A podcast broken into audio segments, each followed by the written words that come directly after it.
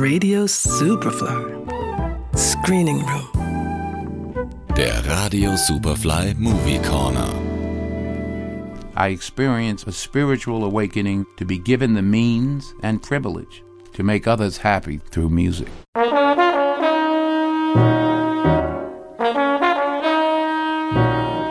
John Coltrane war einer der wichtigsten Jazzmusiker des 20. Jahrhunderts. Er war nicht nur ein unglaublicher Virtuose am Saxophon, sondern auch unermüdlicher musikalischer Innovator, der den Jazz seiner Zeit mitgeprägt hat wie wenige andere.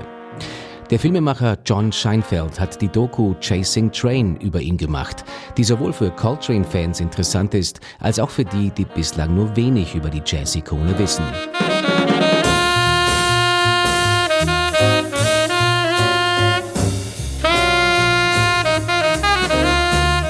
Der 1926 in North Carolina geborene Coltrane beginnt mit zwölf Jahren Klarinette zu spielen. Durch den frühen Verlust seines Vaters wird die Musik nicht nur zu einem Mittel, die Trauer zu bewältigen, sondern auch zum Rückzugsort.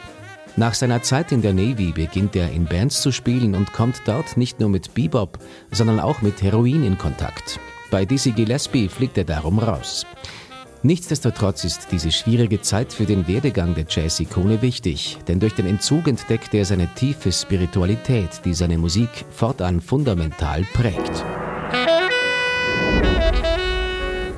My music is the spiritual expression of what I am. My faith, my knowledge, my being.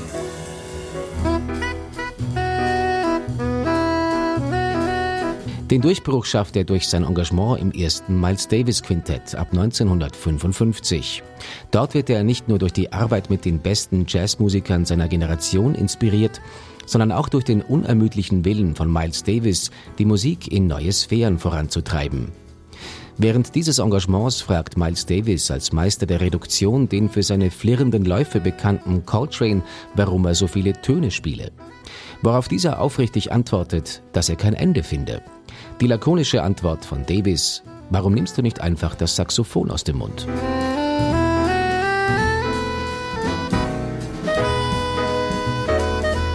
Nach seiner Zeit bei Davis gründet Coltrane sein eigenes Ensemble und erkundet zunächst die Möglichkeiten des modalen Jazz weiter. 1964 erscheint dann sein vielleicht bleibendstes Werk. A Love Supreme ist nicht nur die Quintessenz seiner Spiritualität, sondern treibt seine Musik noch weiter in eine freie Form.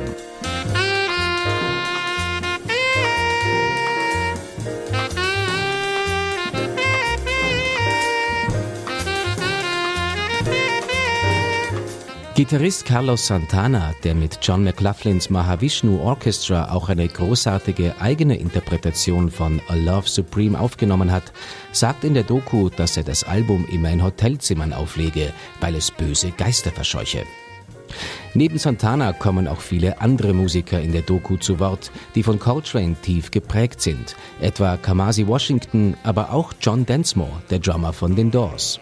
Schauspieler Denzel Washington spricht zwischendurch autobiografische Kommentare von John Coltrane, die es erlauben, die Vergangenheit der 1967 verstorbenen Jazz-Ikone Coltrane noch stärker in die Gegenwart zu holen.